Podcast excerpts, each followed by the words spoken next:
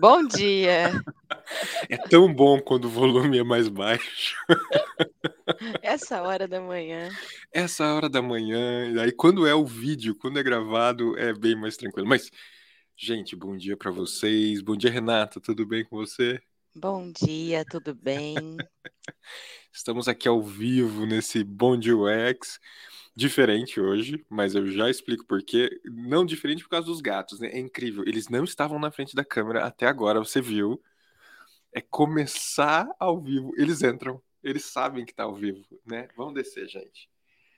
Bom, gente, bom dia para quem está assistindo, mas antes de eu começar, dar bom dia para a galera aqui. Renata, Renata, você pode se apresentar para a galera, porque foi uma surpresa. Talvez o pessoal estivesse esperando o Buriti eu já vou expor o Buriti aqui. Mas, Renata, se apresenta, por favor, para a galera aí, para saber um pouquinho quem é você.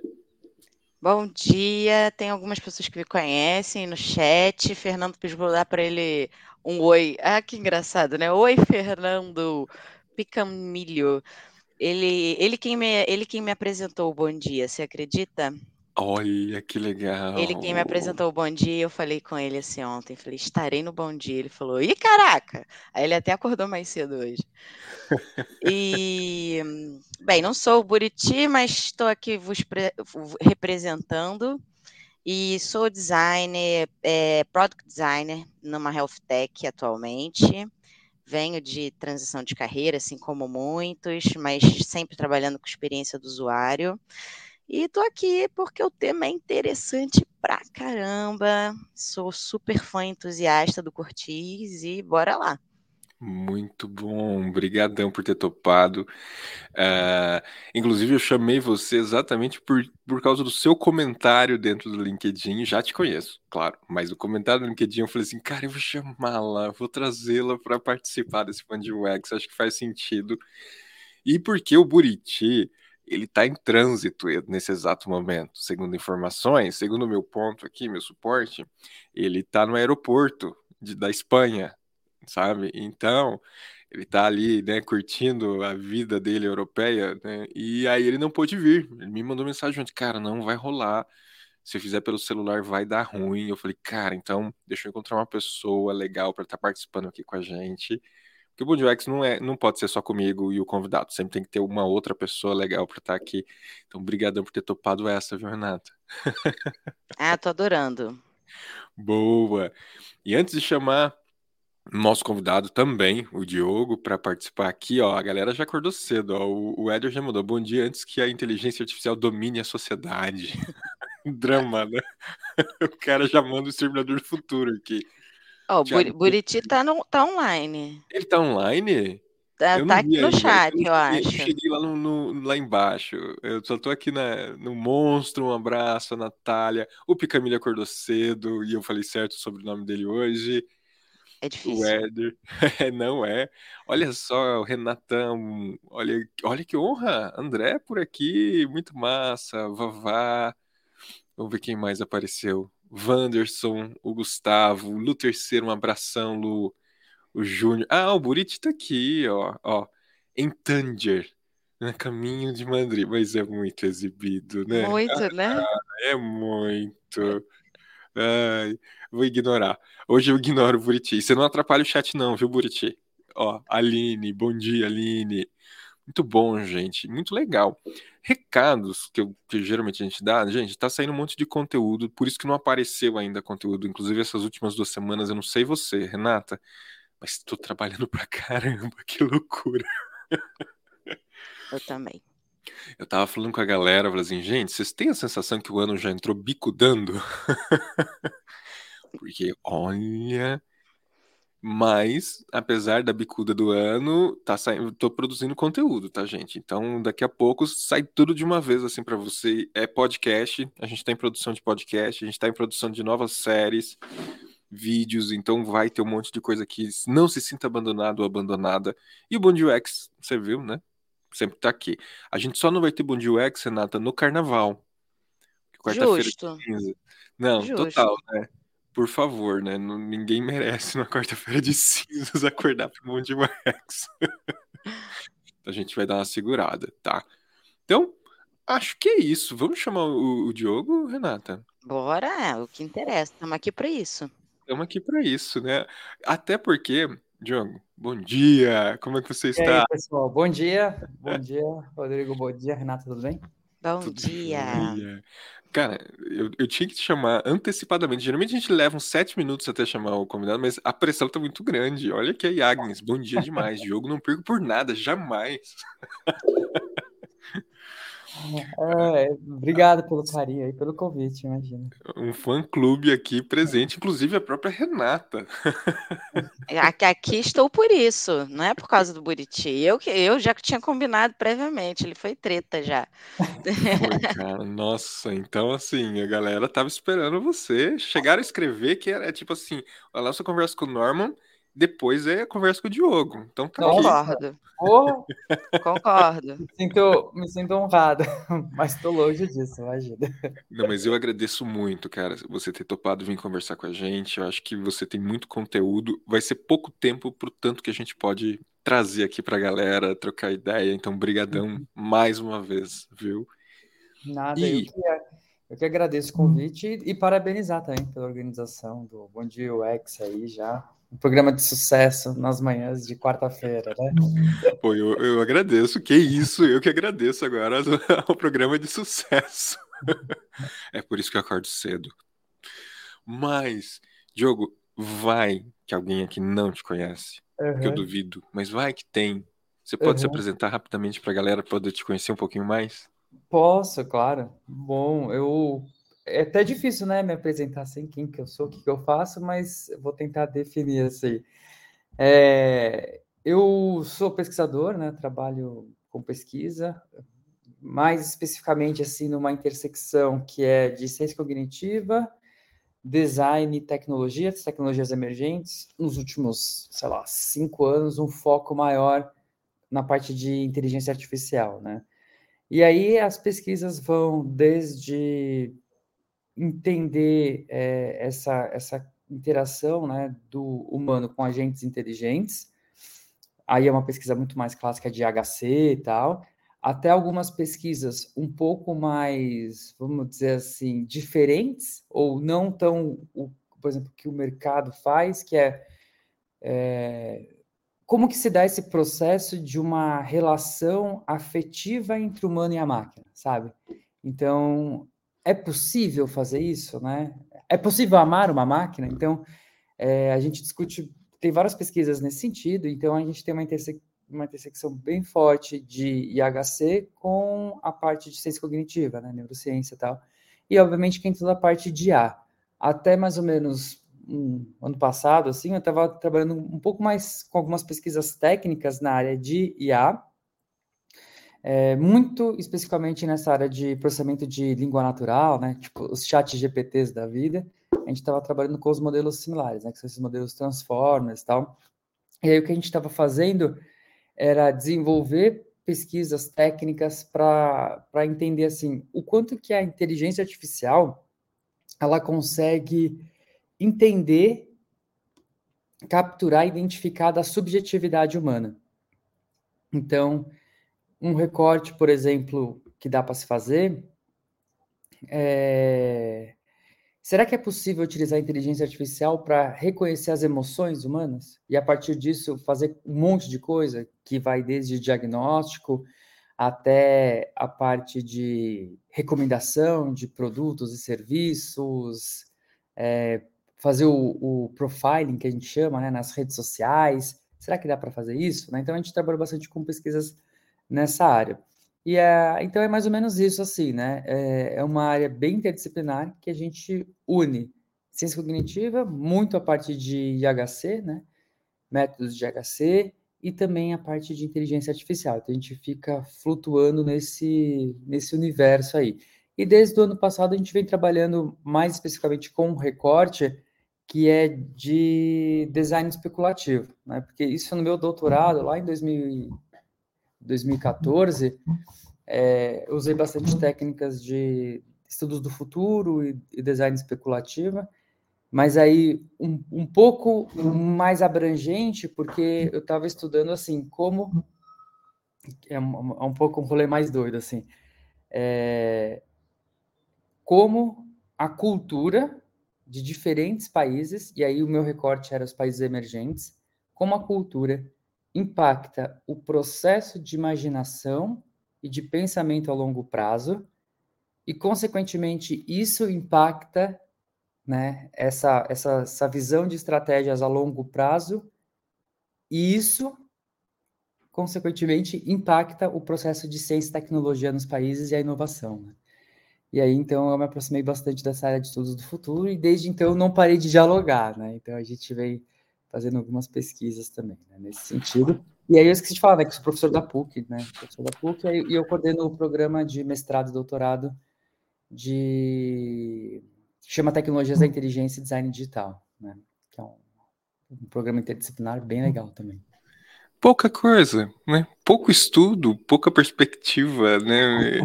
É, o, que, o que mais você faz além de responder as pessoas no LinkedIn? Pesquisa. É, de vez em quando eu vou te fazer pesquisa, né? Cara, daria pra gente escolher cada uma dessa, desses, dessas vertentes pra é. gente trocar ideia hoje de manhã aqui, e é o que eu falei, ia faltar tempo pra gente conseguir uhum. explorar. Mas demais. E, e fica a pergunta as máquinas conseguem entender os sentimentos? As emoções, né? As emoções, é. é. é bom, vamos lá. É, então, isso é até uma área específica chamada computação afetiva, né? E, e assim, é, é importante a gente entender é, sobre o que a gente está falando de emoções, né? Assim, se a gente pegar a literatura, a revisão é, de literatura, sobre emoções, a gente vai descobrir diversas diferentes abordagens sobre estudos das emoções, né? Então, só que assim, o que, que a gente tem de evidências novas? A, a gente tinha uma, uma, uma abordagem sobre o estudo das emoções, né? Um grupo de teorias que era das emoções básicas universais, né? Então, quem assistiu divertidamente, né, o Inside Out, aquela, o filme assim é a, é a, teoria das emoções básicas universais, assim, cuspida, assim, né? É, porque você vai ter as emoções básicas que é representada por cada personagemzinho, a raiva, o nojo, a alegria, a tristeza, e elas são discretas, ou seja, uma emoção não se mistura com a outra, porque são personagens diferentes e é meio que universal, porque na cabeça de todo mundo tem os personagens parecidos, né? A raiva, o nojo e tal. Essa é uma teoria que vem lá do Paul Ekman, da década de 60, né? Que ele trouxe essa ideia de que, ó, existem emoções básicas e são universais. E isso é representado até pelas expressões faciais. Então, eu tenho a expressão é, facial da raiva, do nojo, da, da alegria. É, isso foi uma, um paradigma que guiou a ciência por décadas e hoje, assim, as evidências mais recentes de neurociência, é, dão conta que na verdade não é bem assim, né? Não existe uma, não, as emoções básicas elas não são tão básicas assim.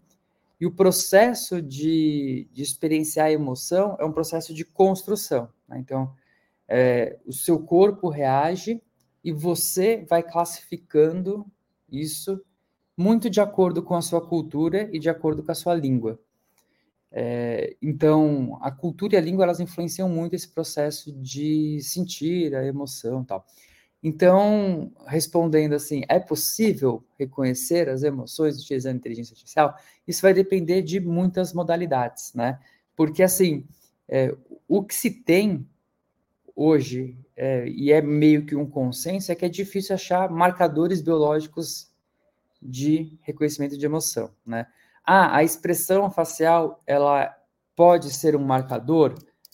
Cientificamente falando, não pode. Não pode, tá?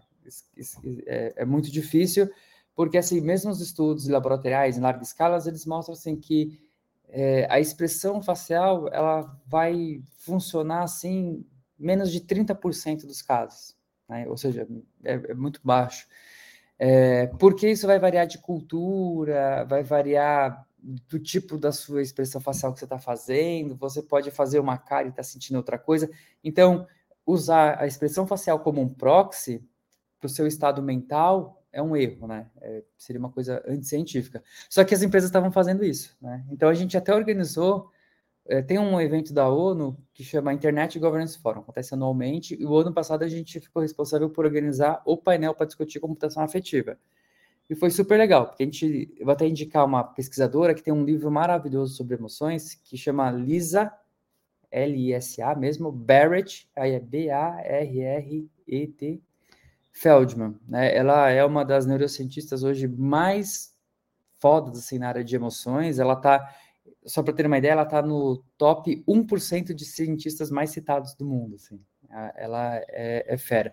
E ela tem um livro que é muito bom é, de divulgação científica, sabe? Então, tipo, você não precisa entender neurociência e tal, ela vai meio que de uma forma didática explicando, que chama How Emotions Are Made, né? Como as emoções são feitas. Então, ela participou do nosso painel, participou também a Microsoft, né? Os pesquisadores da Microsoft e tal. E ficou meio que consenso que inferir a emoção humana a partir das expressões faciais é um erro. Tanto que a Microsoft mesmo removeu o seu sistema, né? Ele tinha um sistemas de computação afetiva mais bem sucedidos, mais bem vendidos, eles vendiam no mundo inteiro e eles removeram isso.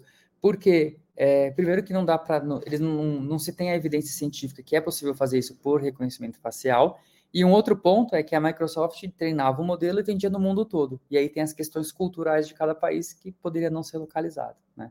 Então, assim, respondendo a sua pergunta, só com a expressão facial ou tentando achar algum marcador biológico é muito difícil mesmo. Sim, sim. É um, é um, é um projeto em construção. Exato, é, é. É um projeto em construção. E aí, entrando na, nessa questão que você traz até em relação à inteligência artificial, texto, imagem, esse movimento né, que está cheio de entusiastas e entusiasmados. Uhum. Esses dias eu estava em um lugar e uma pessoa falou: Cara, ele consegue organizar toda uma linha de raciocínio, chat, chat GPT, para uhum. eu conseguir entregar um conteúdo que eu precisava, minha vida mudou. Uhum. É, ao mesmo tempo, você vê pessoas na área de pesquisa né, abrindo questionamentos nessa relação, cara, e agora? Né, essa construção de texto. Antes de, antes de você entrar, eu e a Renata, a gente estava falando de como é que vai ficar a área acadêmica, uhum. estudantes agora pedindo para que os artigos, seus trabalhos sejam respondidos pela é. inteligência artificial. É, o que a gente está vendo agora é um movimento mais de entusiasmo uhum. ou realmente um, um movimento de mudança? A partir de agora em relação a como que a gente vai ter essa construção usando a inteligência artificial na, na sua visão? Que, que, momento é esse agora, Diogo? Eu, eu, eu acho que é os dois momentos meio que juntos, assim, sabe? É, então, assim, a gente está num momento de muito entusiasmo, né? Então, todo mundo tem das as opiniões sobre o chat GPT vai desde assim vai dos dois extremos assim né mas acho que na meiuca ali, né, distribuição normal, é o pessoal bastante empolgado com a tecnologia. E realmente é uma tecnologia que empolga, né? É, pô, ela consegue gerar o conteúdo ali escrito de uma forma gramaticalmente correta, com conceitos interessantes tal. É, então, assim, o entusiasmo faz parte, a gente está empolgado com isso. É, só que eu acho que, assim, a partir do momento que você começa a usar, e você começa a usar com mais efetividade, você vê que ela derrapa, né? Ela começa a derrapar, ela inventa coisa, enfim. Então, assim, é... ela criou o hype, mas agora a gente vai entrar, né? Pegando aquele gráfico da Gartner, né? acho que dá para fazer um paralelo, sabe? Ela está no pico e agora ela vai cair, e aí a gente vai entender o que, que vai fazer. Só que ela é uma tecnologia que ela já trouxe um espírito de mudança, né? Num, num espírito de mudança, de, de mudança de paradigma mesmo na forma como a gente vai interagir com esses sistemas e na forma como a gente vai buscar conteúdo na web. Né? Então, assim, é, eu acho que ela acelerou um pouco o processo. Já era esperado que o Google fizesse algo muito parecido, né? Porque o Google já tinha esses modelos, ele estava validando. Né? Inclusive, você lembra aquele cara que falou que a IA tinha ganhado vida, um engenheiro do Google ano passado. É verdade, fez uma denúncia. É, né? isso. o que aquele cara estava fazendo? Ele, aquele cara, ele estava fazendo, ele trabalhava no time de security e ética do Google, que ficava só fazendo validações no Lambda, que era o chatbot do Google, né? O modelo de, de língua que funciona como um chatbot do Google, fazendo validações. Por quê? Né, as big techs elas tinham muito receio de soltar uma tecnologia sem entender muito bem quais seriam as consequências, o comportamento do modelo, seria falar muita coisa errada ou não. Então, as, as big techs elas estavam com essa preocupação. Tanto é que é, um pouco antes do chat GPT, umas duas semanas antes, o, a Meta, né, que é do Facebook, eles soltaram um sistema chamado Galáctica, que era igual, quase, assim, praticamente igual ao chat GPT, mas muito focado a coisas científicas. E aí, como ele dava algumas respostas erradas, né, eles pegaram, tiraram do ar, virou meio que uma polêmica até. E aí veio o chat GPT, que fala um monte de besteira, né? É, só que aí, é, assim, ele acerta, acerta, mas acho que ele mais erra do que acerta na hora de responder algumas perguntas. Mas como, ele, como o OpenAI né, tem esse ar de uma coisa independente, de um laboratório independente e tal, a, a barra, eu acho, de julgamento, tanto da academia quanto da sociedade, quanto de outras organizações, é menor, né? Do que se fosse uma big tech. Então, eles sofrem menos pancada. É, mas quando a gente analisa friamente, a gente vê que as outras big techs elas têm esse, essa, essa mesma tecnologia, é, um ecossistema maior, e aí eu acho que o chat GPT, como ele vem e coloca isso para o mercado, a galera começa a usar, isso cria uma demanda e uma, um senso de urgência dessa mudança acontecer muito rápido, né? Por isso que o Google antecipou isso, né? Antecipou e já vai, é, anunciou o seu modelo antes de ontem, e, e hoje é o, é o evento, né? Que vai apresentar com mais detalhes isso. Então, isso já era uma coisa natural, né, que iria acontecer, e acho que o ChatGPT ele vem para mudar esse paradigma, né? E aí vai mudar muitas coisas, assim, do tipo como a gente produz conteúdos, né? E como a gente consome conteúdos e como a gente faz validações. Ontem Sim. mesmo eu estava falando com o pessoal do Estadão, que eles estavam fazendo uma matéria sobre como identificar conteúdos que são gerados por IA, né? E a primeira pergunta que ele me fez, o jornalista, é, mas é, isso importa, né? Isso é importante a gente saber se um conteúdo foi gerado por uma IA ou não.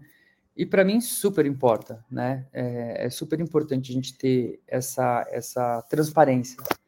Porque uma coisa é assim, a gente se convencer com o texto de uma inteligência artificial que é condizente, que é bem escrito, mas que não tem uma intenção por trás. Né? Porque assim, o humano, ele tem toda uma intencionalidade, ele tem a subjetividade, ele tem as emoções, ele tem uma proposta ali, que pode ser também ser utilizado para diversos fins, né?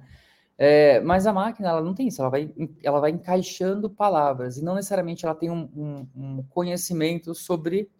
A gente fala que ela não representa, ela não tem essa representação do mundo, né? Ela só sabe, ela conhece o mundo a partir de, uma, de um conjunto de palavras, assim. Então, um, um conceito pode estar errado, é, a elaboração do ponto de vista pode estar totalmente equivocado. Então, assim, a gente tem que olhar isso com muito cuidado. E mesmo assim, na parte mais é, de criação, é, mesmo se for um texto mais criativo, sei lá, um conto, um poema, também a gente precisa disso, né? Precisa ter essa clareza. A mesma coisa com imagens, a mesma coisa com agentes inteligentes, né? Então, assim, você vai entrar para interagir com o chatbot da sua empresa de telefone, sabe? Existe até é, possíveis regulações, é, como já está sendo discutido em São Francisco, né, nos Estados Unidos, mas a União Europeia também, de ter regulações sobre chatbot, do tipo, meu, ela não pode se passar por uma pessoa, sabe? Tipo, porque hoje o que acontece é esse processo de antropomorfização mesmo, né? Você entra no chat do seu banco e tá lá, é, Aline está digitando, sabe? Aí, tipo, os caras fazem de tudo para normalizar, coloca o nome humano, coloca está digitando tal. Não, tem, tem que deixar claro, ó, é um robô tal, ou não, ou é um operador humano. Então, assim, por que eu falo isso? Porque o futuro ele é, ele é híbrido, né? E, e híbrido no sentido que a gente vai interagir cada vez mais com essas máquinas e a gente não vai saber muito bem. Então, ter essa, essa, essa, essa distinção é muito importante.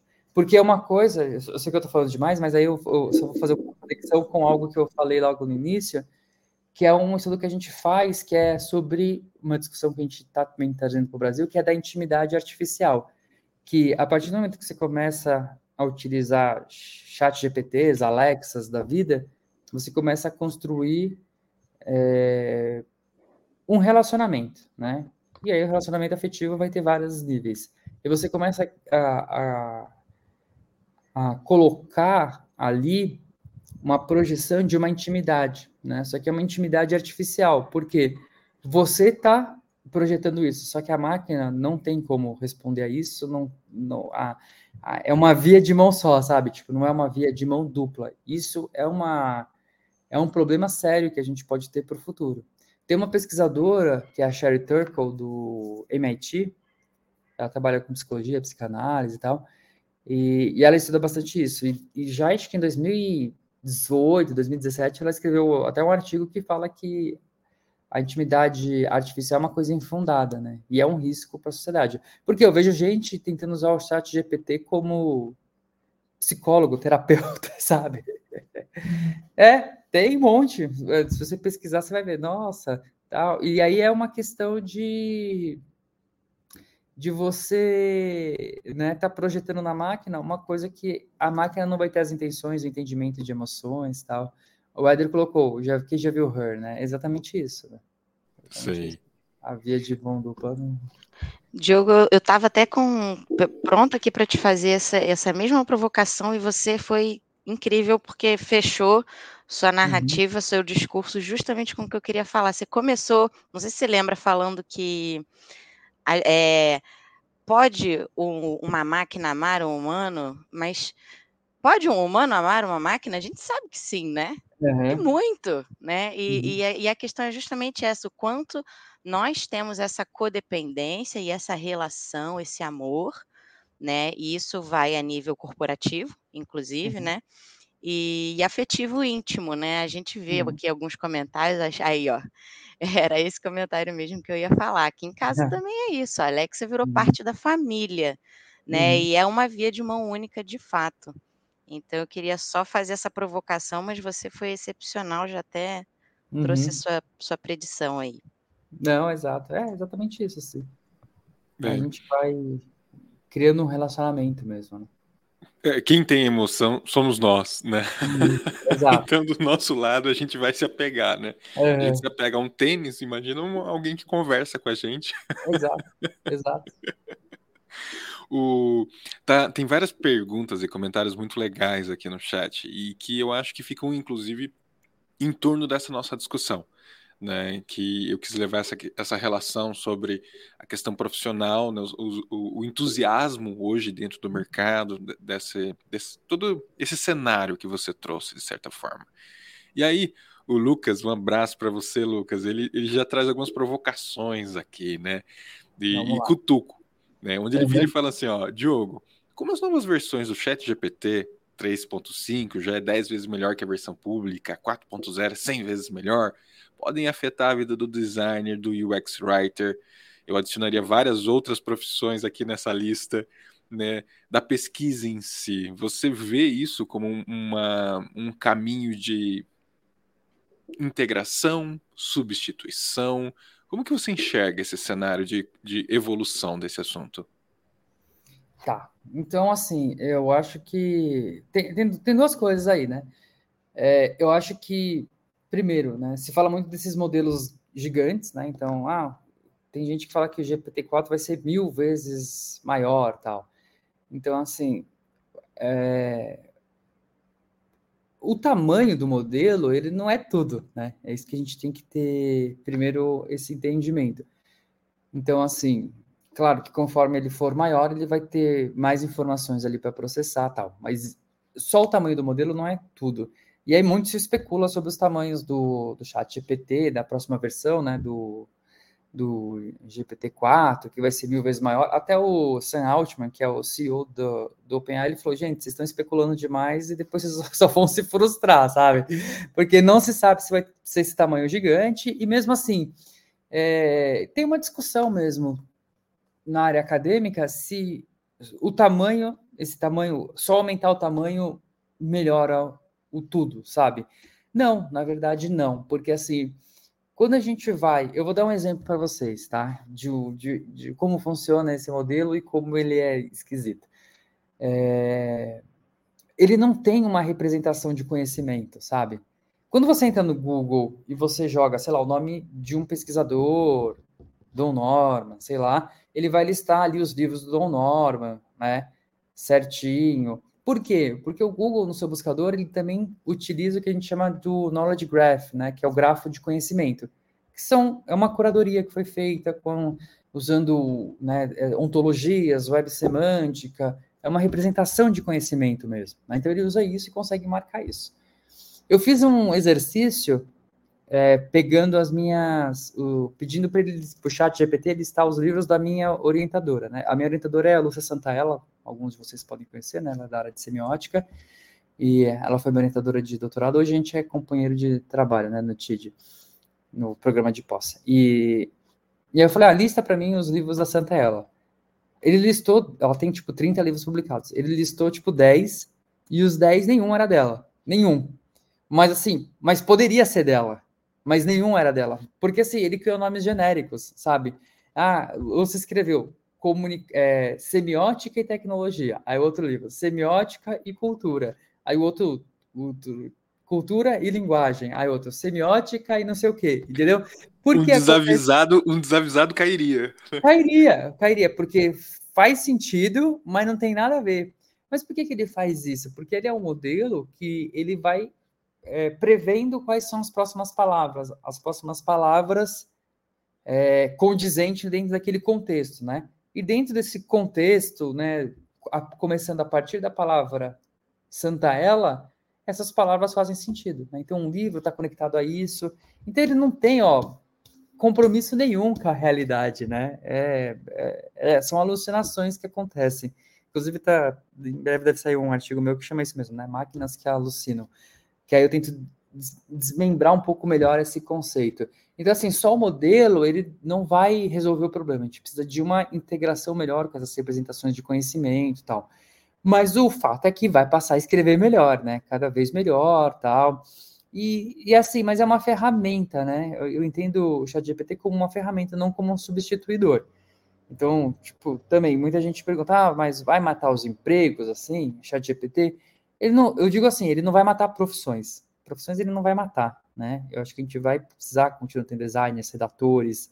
Talvez, é, como ele é uma ferramenta e, e é uma ferramenta que traz produtividade, com o aumento de produtividade, se não houver um aumento de demanda, talvez você tenha uma redução de alguns postos de trabalho, sabe? Tipo, você precisava de cinco pessoas, agora você precisa de três pessoas né? Não é que você vai substituir completamente, isso, isso eu, eu vejo como uma coisa distante. E ainda assim, você vai, é, eu, acho, eu acredito que a tecnologia, nesse processo, ela vai desmembrando para criar novas oportunidades, né? De produtos, de serviços. Então, hoje você tem pessoas que só trabalham com a questão ética da IA, pesquisadores que trabalham com isso, que era algo que há 10 anos não tinha essa função, né?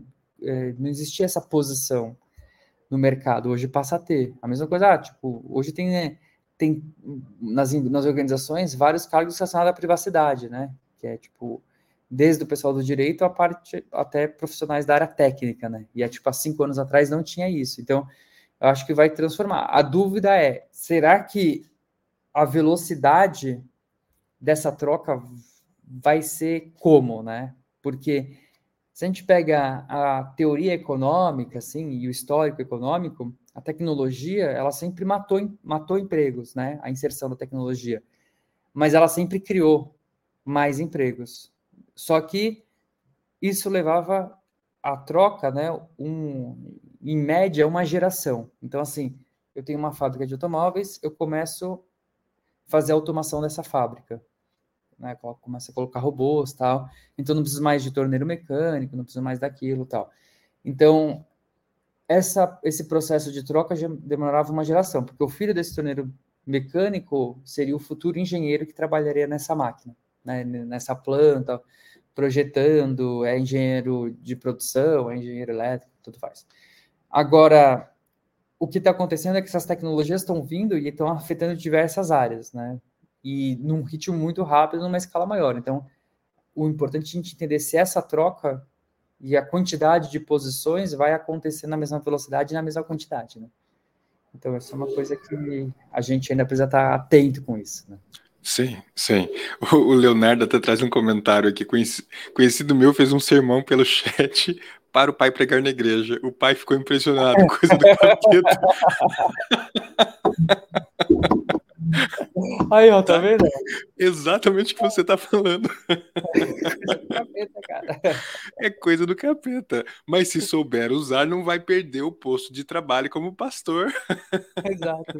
Diogo, aproveitando até esse momento, se uhum. souber usar, né? O, quais, o que, que você acha que, dentro da pesquisa principalmente, tá? Uhum. É, algumas skills devem ser mais é, aprofundadas e até mesmo é, trabalhadas em detrimento de outras, né? Uhum. Colocando no, esse novo cenário. Vamos olhar para a nova realidade, tecnologias emergentes que entregam soluções mais rápidas e mais uhum. eficientes, com limitações. E quais são as skills que eu preciso me desapegar um pouco né? E começar a investir em outras para que eu possa sobreviver, por exemplo, a, a, uhum. a, essa pequena parcela que vai continuar empregado e que vai ter que trabalhar com essa nova realidade que vem aí cada vez mais em ascensão. Tá. Eu acho que assim, é, eu acho que a área de, de pesquisa, é, pelo menos na leitura que eu faço, e se a gente tiver uma, uma pesquisa responsável, é a que a menos será afetada assim, por essas tecnologias, porque elas, elas aí sim elas vão auxiliar só o processo, né? mas elas não têm ainda a capacidade de, de assumir algumas partes específicas. Né? Você vai, por exemplo, uma, um exercício que a gente está fazendo é, dentro da, da, da PUC, né? pensando em trabalhos com os alunos, porque assim, não adianta proibir chat GPT, né? O importante, acho que nesse momento, é levar o chat GPT para a sala de aula e mostrar para os alunos, ó, as limitações são essas, o que, que dá para usar, o que, que não dá para usar. E, e, na, por exemplo, no curso de design, a gente usa program, é, Project Based Learning, né? Aprendizado baseado em projetos, então eles não têm disciplinas. Não tem disciplina, tipo, separada, é tudo baseado num projeto só, eles ficam a semana inteira, durante nove semanas, trabalhando em um projeto, né? Só que ao longo do, do processo de fazer um projeto, eles têm que elaborar hipóteses, e aí validar as hipóteses e tal. E aí a gente está até fazendo alguns exercícios junto com o chat GPT para ver se nesse processo ele, o chat GPT ajuda a pensar nas hipóteses, sabe? Ele não vai, ele não vai gerar uma boa pergunta de pesquisa, mas talvez ele possa ajudar é, na criação das hipóteses, que depois o aluno vai validar ou não, e aí ele pode até o chat GPT, usar o chat GPT para tentar buscar informações para tentar validar ou não, mas é um processo que isso vai estar tá no, no pesquisador, né? Mas é uma ferramenta que pode, pode trazer produtividade, né? Eu vi, por exemplo, casos é, muito experimentais de usar o chat GPT, usar essas ferramentas para fazer o, o sumário, o resumo e o, o, análise, por exemplo, de pesquisas qualitativas. Né? Então, você pega as entrevistas e pede para ele é, resumir ou criar tópicos, né? Então, assim, beleza, né? Ele faz isso. É, a questão é que a gente tem que olhar também, criticamente, é como que ele está fazendo isso, né? Porque, assim, eu sempre coloco, assim, é, é, é o ensinamento...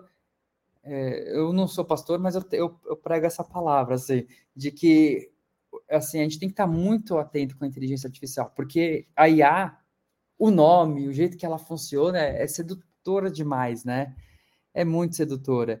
E, e ela nos convence demais, assim. E até coloco, né, que o problema da IA não é que ela pode estar errada. As coisas ficam, né, sempre estão erradas e tal. É, o problema da IA é que ela pode estar errada, mas nos convencer de que está certa, né? Que é o exemplo que eu dou, voltando no começo do, da conversa, do reconhecimento de emoção, né? Pô, você tinha a ferramenta da IBM que passava a pessoa, tinha uma câmera, ou usando vídeos.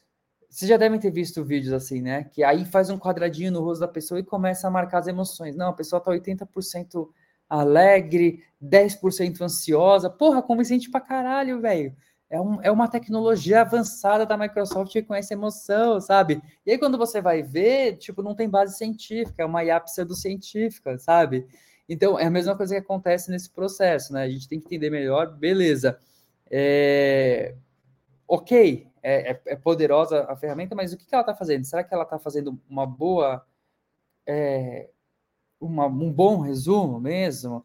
A gente, por exemplo, na análise qualitativa, a gente pode utilizar a ground theory, né? Que a gente vai ler, vai criar os códigos, vai fazer a codificação de uma forma manual, que dá um trabalho do cacete, né? Agora, a IA pode nos auxiliar nisso, mas é, será que ela está fazendo de uma maneira coerente ou ela está achando sinais do além e fazendo conexões que não tem nada a ver?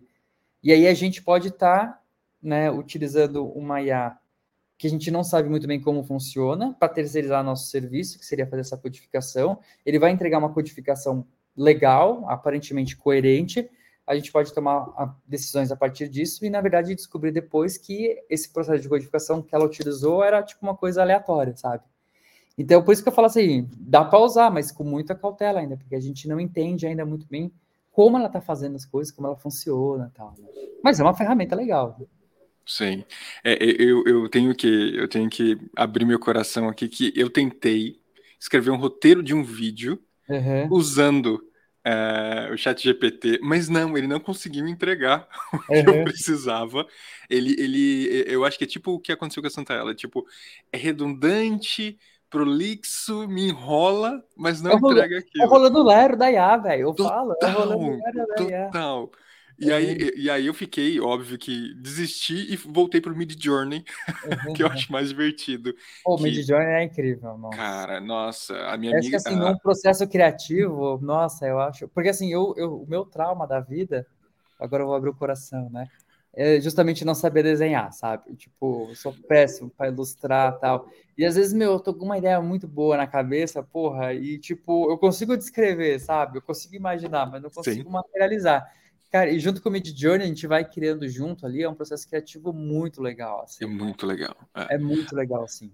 A minha irmã, ela trabalha com produção de vídeo e esses dias ela precisava de uma imagem, não tinha alguém para desenhar um storyboard para ela rápido, ela foi lá e descreveu a imagem, pronto. Aprimorou pronto. e saiu a imagem que eles precisavam visualizar para uma produção de vídeo. Então, olha a inteligência humana usando a inteligência artificial como um ferramental, né, nessa produção. Então, é eu acho louco, que é, é. é, exatamente nesse ponto, né? É, e, e esse é o foco da nossa, da nossa pesquisa para esse ano, assim, né? entender muito uhum. essa questão da criatividade humana com a máquina, assim, né? É. Onde que ela impulsiona ou não, tal. É, eu fico copiando os proxies, assim, tipo, uhum. cara, ele usou essa lente, ele usou esse, esse visual, uhum. então essa construção também ela é muito importante, né? E como aprimorou a imagem. Né, quem usou é porque no Midjourney fica o histórico dos outros, né? Ele vai aprendendo. E aí você vai pegando algumas inscrições. Puta, é muito legal. Assim, aí que eu acho que entra essa questão das skills, né? Onde que a gente consegue se aprimorar mais, sabe? Entender um uhum. pouco mais sobre esses proxies, entender mais sobre como que funciona essa ferramenta, nos dá força para trabalhar no dia a dia, tendo elas como alicerce, assim, um, um apoio, talvez, né? Não um alicerce, talvez a longo prazo, mas é, faz muito sentido. Mid Journey eu acho fantástico. É, e o ponto com, eu até estava conversando com o Rodrigo ontem sobre isso. Eu estou viciada, tá? Eu não uhum. faço mais pesquisa pelo Google. Eu só uso o ponto com, sempre. Uhum. E, e, e, eu acredito que assim como a Alexa acorda o meu filho para mim, eu não preciso ir lá acordar, né? Cara, existem sim muitas, muitos benefícios, né? E aonde que a gente pode se aprofundar para utilizar esses benefícios a nosso favor? Acho isso uhum. excepcional. Aí que eu acho que é o pulo do gato, né?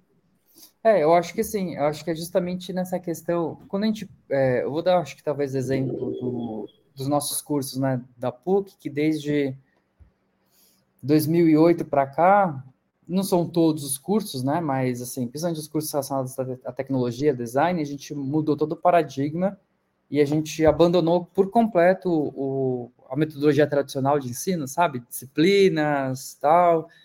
Não existe mais isso, é totalmente baseado em projetos, né? Então, o aluno não tem disciplina, ele vai fazer um projeto durante oito semanas, e aí ele vai ter atividades de suporte ao longo da semana, porque a gente acredita que o, o, o futuro, né, e o presente já, mas também pensando na questão de o que a gente precisa para o futuro, são profissionais que saibam pensar de forma crítica, basicamente isso, né?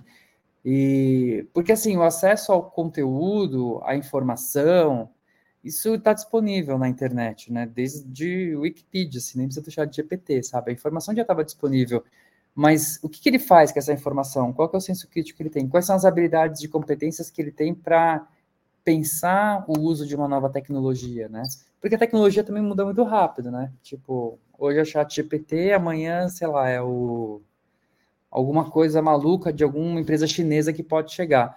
Só que entendendo o fundamento da coisa, entendendo o que, você pode fazer com ela, entendendo qual que é o limite daquilo, isso vai te dar um, um, poder de uso muito grande, né?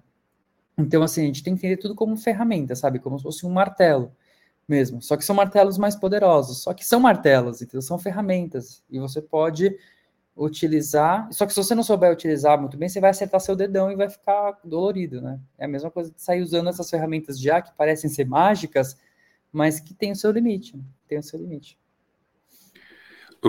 É, eu adorei a questão de ser um martelo.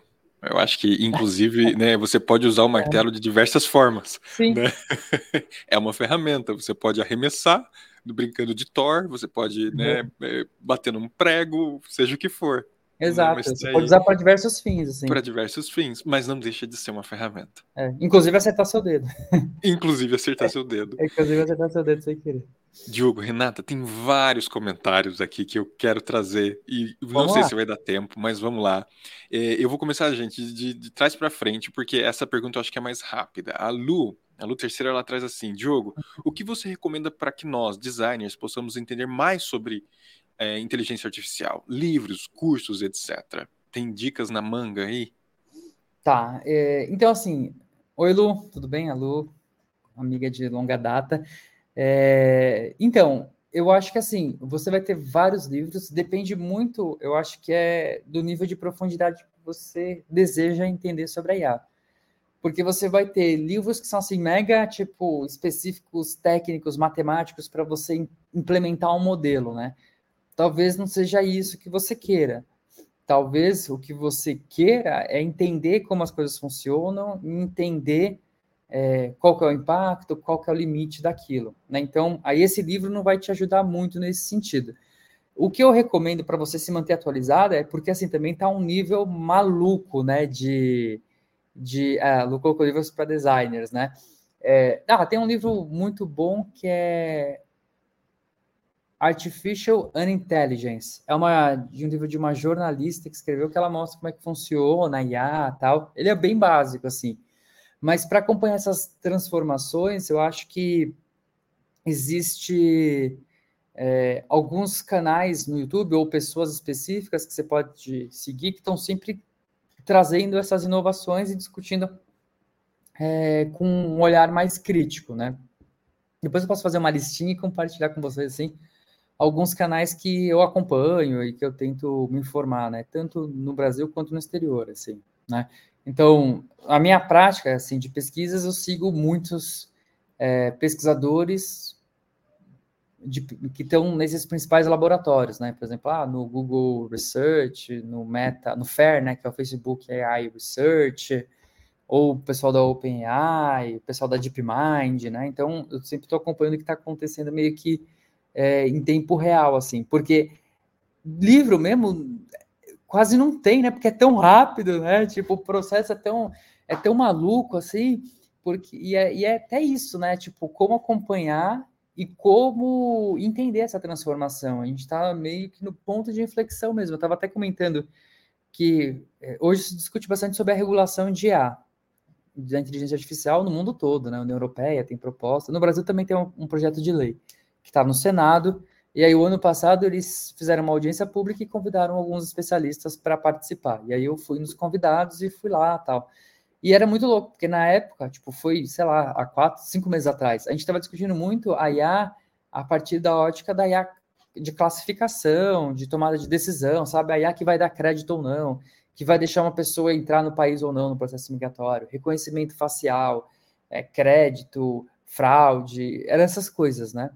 A gente até discutiu brevemente a generativa, mas não estava no radar ainda de uma discussão mais de regulamentação.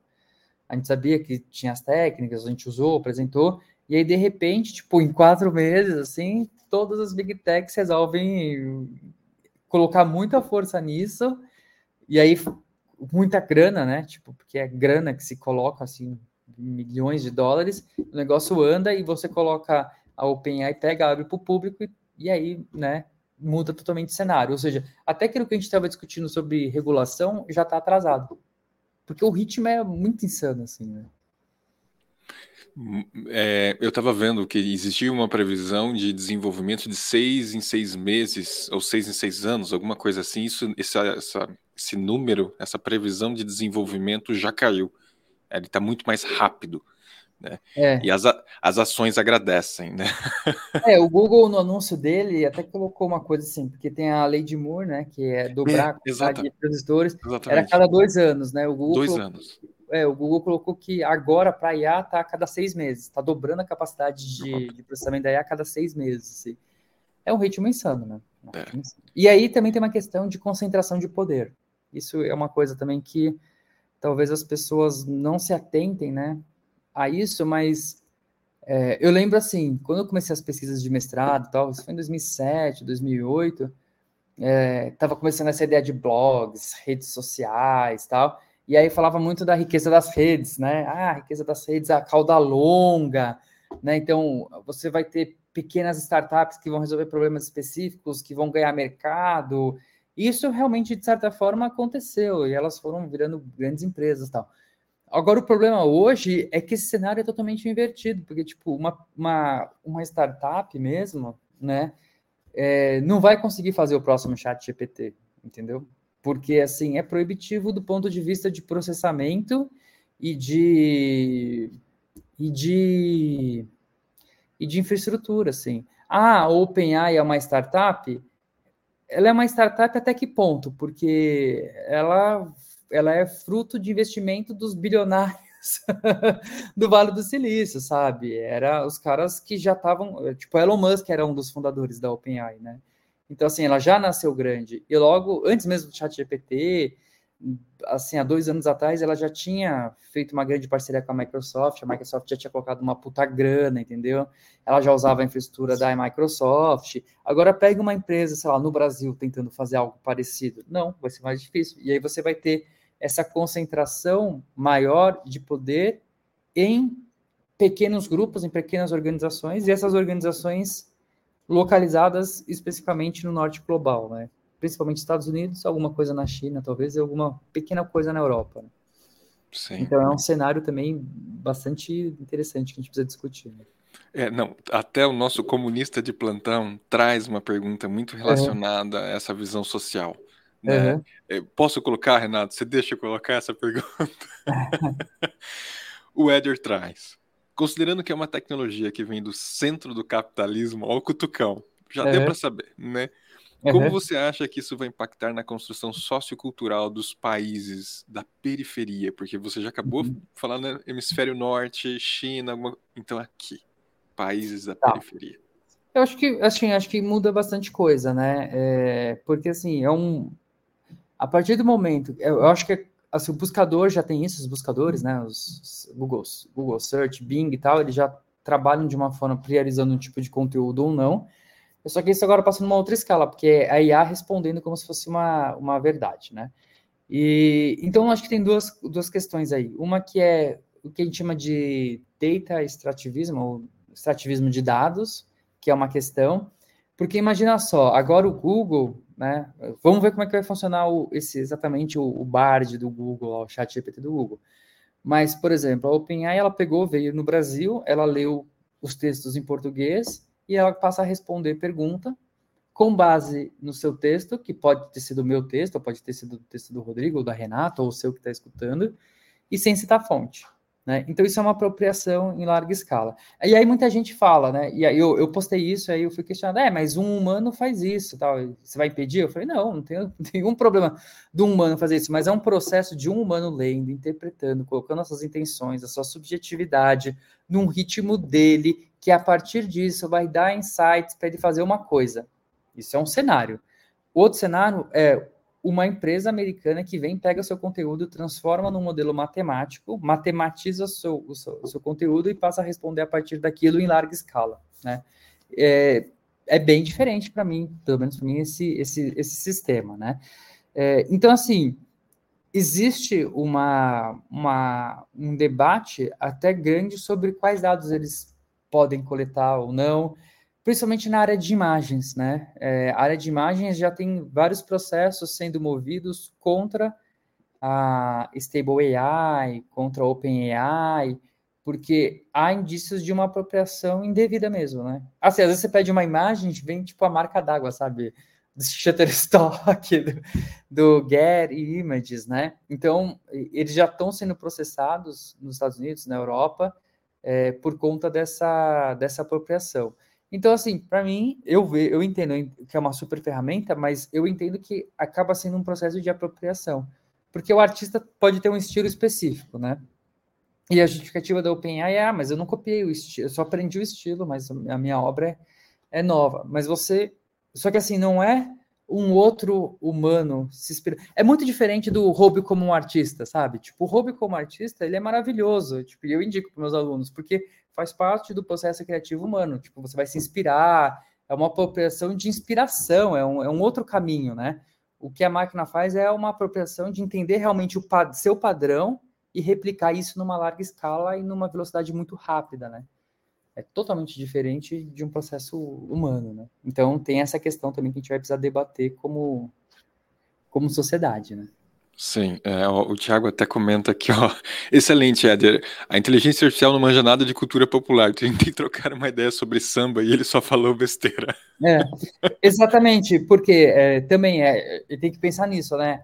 É um modelo que foi treinado majoritariamente em inglês, então ele vai ter essas representações em inglês e poucos em português, ou ainda que português é uma língua grande, né? Pensando por conta do Brasil, mas talvez outros idiomas seja uma representatividade ainda menor, né?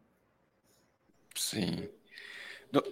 Diogo, dava pra gente ficar aqui, hum. os comentários estão muito legais, tá vindo Ai, muita gente, eu não queria né, acabar isso não, tem que eu acabar, também não cara. queria, Pô, ó. não, sem sacanagem. É, a, a Sandra, minha esposa, até colocou aqui, ó, muitos professores estão com medo sobre o uso da IA pelos alunos pelo, para trabalhos acadêmicos e pesquisas teóricas. Ela também dá aula na PUC, tá aqui, ó, já Uhum. começaram a ficar preocupados com, com essa relação, como usar, que é exatamente o que você falou, né? É, trazer para a sala, né? Uhum. Eu acho que vai ser muito importante esse desafio. O Buri-. Buriti comentou: eu amo a perfeição da imperfeição humana, né? Isso é o diferencial na minha visão. Uhum. Galera tá, tá Perfeito. fritando Gostei, aqui. gostei dessa, é, gostei dessa frase Boit. E é isso mesmo, assim, né? Eu até comentei assim que tipo a IA, é, chat GPT, né? Ele pode até ge- gerar o que você pede, mas nunca o que você sente, né? Ou como você sente. Então, É, E aí os professores vão pedir para os alunos errarem os trabalhos, né? Os erros vão fazer parte do acerto. É, eu vi um, até comentei com o Rodrigo hoje de manhã, um, um professor meu falou assim, assim como a calculadora chegou para matemática, né, pode ser que esse tipo de ferramenta tenha chegado para a criação de texto, por exemplo. Ele já Uhum. foi bem específico na criação textual. Eu acho que faz até muito sentido, só que é uma escala muito maior, né? Existem IAs que fazem linhas de código e Uhum. desenvolvedores que têm ali uma certa limitação, são aqueles desenvolvedores que fazem muito Ctrl+C, Ctrl+V de linha de código, o quanto que a Uhum. própria IA já está fazendo isso hoje e esses desenvolvedores estão se sentindo afetados por isso. Então, é super complexo, né? É, acho que é muito é. mais do que uma calculadora para matemática, não Ah, sei. sim. É, eu acho que assim, de novo, é, é o, é o como a gente vai utilizar, né? Então, assim, se eu, assim, se eu tiver num processo de produção de um texto, de um artigo, pô, eu- vocês já usaram o Grammarly? Que é, porra, é incrível, Sim, né? incrível. E ele é maravilhoso porque, assim, você vai aprendendo com ele, você vai melhorando a sua escrita, né? Porque ele vai falando, ele vai dando dicas, ó, você tá usando um negócio aqui, tipo essa preposição, se você usar dessa forma, fica mais formal ou tal. Então, assim, se a gente usar como ferramentas nesse sentido, de uma construção melhor, ou de ter ideias, né? É uma coisa. É, agora, se a gente só aceitar o que a máquina der e, e só usar ela como uma fonte, quer dizer, você que está fazendo isso, você é totalmente substituível, entendeu? Tipo, a gente não precisa de você, entendeu? Você que usa o chat GPT para gerar tudo, só isso, tchau, você é o primeiro que vai ficar desempregado, né?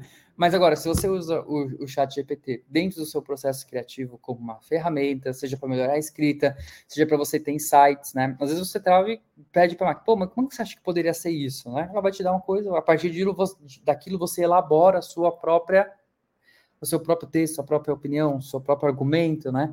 Isso, isso sim é válido, né? Então, é o, é o que eu tento fazer, assim, é, pensando assim, no uso do, do chat GPT, sabe? É, como um, um guia, assim, né? Eu não uso o chat GPT com base de conhecimento, porque, tipo, eu, eu confio 0%, assim, ele erra demais, assim, de novo, ele não tem aquela representação, né, do, do, da, das palavras, e é, até colocaram aqui, né, que o universitário criou o anti-chat GPT, que tenta pegar. Teve o universitário e teve a OpenAI que fez, né, também agora. A, a própria OpenAI tem o detector, que é horrível, assim, tipo, é, muito preliminar e, e assim, é, é, tipo, é 20% a taxa de acerto. Eu coloquei os textos do meu blog lá, ele deu tudo que era escrito pelo chat GPT, assim. Agora eu não sei se é um elogio, se eu sei que é um elogio ou não, sabe? Ou se eu estou escrevendo mal, é, como o chat GPT. Que nem uma máquina bosta, eu estou escrevendo bem, entendeu? É, agora virou é. uma crise, né? Agora vai é, fazer terapia com a Alexa. É, porque eu testei ontem, sabe? Eu tipo, coloquei uns dois, três textos dele e colocou likely generated by AI. Eu falei, filha da puta, agora não sei se eu tô escrevendo bem, tô errando um pouco, ou se meu texto é muito maquinho, sabe? Tipo, maquinudo, né? Fica, fica a crise agora. É. Né? Diogo, cara, eh, antes da gente caminhar assim para o final e eu uhum. agradecer muito, muito vocês dois aqui comigo, onde que a galera pode te seguir? Porque eu sei que a galera pode te seguir uhum. muito, como eu sigo, mas uhum. dá as dicas dá, dá, dá o caminho das pedras para a galera poder saber, perguntar, levar mais assuntos para você e conhecer mais o seu conteúdo. Tá, legal. Ah, bom, eu sou ativo nas redes, assim, né? Tanto. Acho que a, a rede que talvez seja mais ativa é o Instagram mesmo, né? Então, Diogo Cortiz no Instagram. Estou sempre postando essas coisas lá, fazendo vídeos, reels, etc. É, então, no, no Instagram, no Twitter, no LinkedIn, né? Diogo Cortiz sou, sou bem ativo, principalmente mais no hoje no LinkedIn e Instagram, né? E no YouTube eu tenho um canal também que em 2021 eu fiz um curso aberto de IA, né? Eu peguei mais ou menos o curso de IA que eu, que eu dava na PUC e repliquei para o YouTube. Então são 10 aulas, é a parte introdutória do curso, mas para quem está querendo entrar, no, entender um pouco mais da IA, o que, que ela é, como ela funciona, quais são os modelos, quais são as abordagens de treinamento e tal, é, tem lá um curso introdutório, né? Eu pretendo continuar agora o curso pensando mais nessas IAs generativas, né, para trazer o um olhar um pouco mais técnico, mas falta um tempinho aí, mas eu vou tentar fazer ainda nesse semestre, né, para ajudar a comunidade. Falta um tempinho para achar nessa agenda. falta um tempinho. Não, e as pessoas um acham que eu faço muita cá. coisa. Eu não Hã? queria nem que acabasse, falta um tempinho aqui agora, né? O planeta tinha que parar um minuto para a gente continuar aqui mais um pouco. A Agnes até mandou, Renata, ó, completamente em estado de inimiga do fim. Não, eu, eu, eu sabe o que eu penso? Até trouxeram aqui indicações de livros, né? E a gente sabe que a literatura não consegue ser tão ágil quanto os lançamentos e que o uso é necessário. E esses espaços aqui, uhum. eu acho que são muito valiosos, né? O que que uhum. hoje está tapando o buraco da falta de literatura nessas tecnologias emergentes que ontem já está super diferente do hoje. É isso, né? É o que o design team hoje está trazendo como proposta. Queria que voltasse, volta. Vamos fazer mais um? Faz a dobradinha, Rodrigo. Tá no mudo, tá no mudo. É, eu já, né? Quem sabe, né, Diogo? A gente não, não na nossa agenda, uhum. mas para não deixar vocês abandonados, o Buriti já escreveu, a Lu indicou o Diogo, que está na lista do Médio, nosso podcast do Design uhum. Team, que fala dessa relação de academia e design. É, então, vai ter ali mais um, um tempero para essa troca de ideia. É. O Buriti está organizando a agenda com o Diogo aqui, não sei como é que anda. Ah, o Buriti tem que fazer alguma coisa, né? Já que ele não veio hoje. Aí, olha Buriti. aí, olha aí. Não, mas você. Tive que você, provocar. Você substituiu muito melhor o Buriti, aqueles Eu não gritei no, no microfone. Gente, vocês dois, muito obrigado. Diogo, brigadão por esse conteúdo sensacional. Renata, obrigado pela parceria de ter topado entrar comigo aqui nesse Bom Dia UX. Foi muito bom ter vocês aqui, viu? Valeu mesmo. Brigadão. Obrigado, eu que agradeço o convite, foi uma manhã maravilhosa. E começamos o dia bem, eu, eu agradeço muito, gostei, adorei participar com vocês e estou sempre disponível aí quando quiserem chamar, conversar. Pô, show, show. O Tô Sempre Disponível foi uma deixa, hein, gente? Não, muito Ele lançou, tá gravado, Tô Sempre tá Disponível. Exato. Não, vocês dois se ferraram. Vocês vão ter agenda de novo, com certeza. E, e você tá com um programa, eh, acho que tá no Globo News, Diogo, que também tá passando, uma participação sua. Ah, é isso. Tem uma série nova do Globo News que chama Robo Sapiens, né?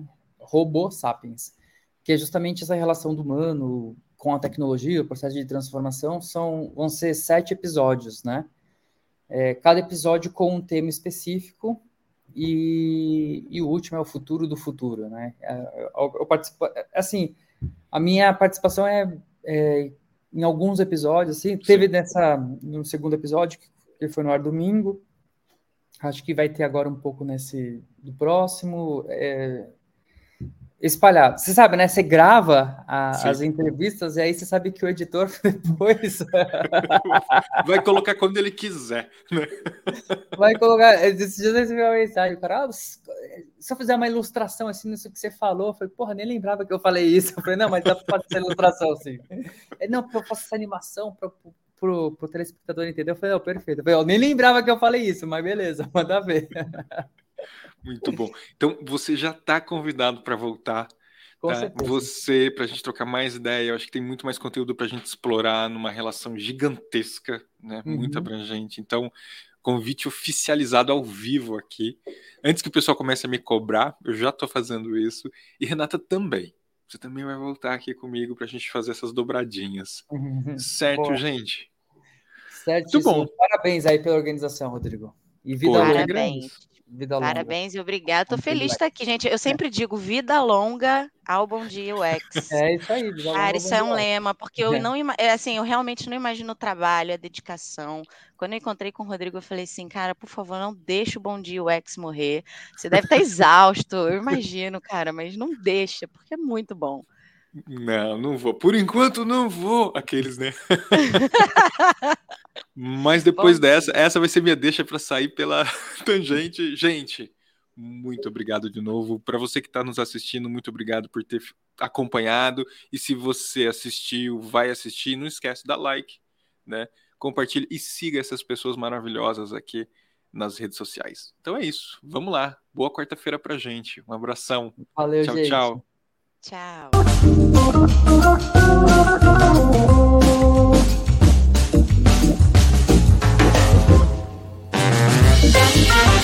Thank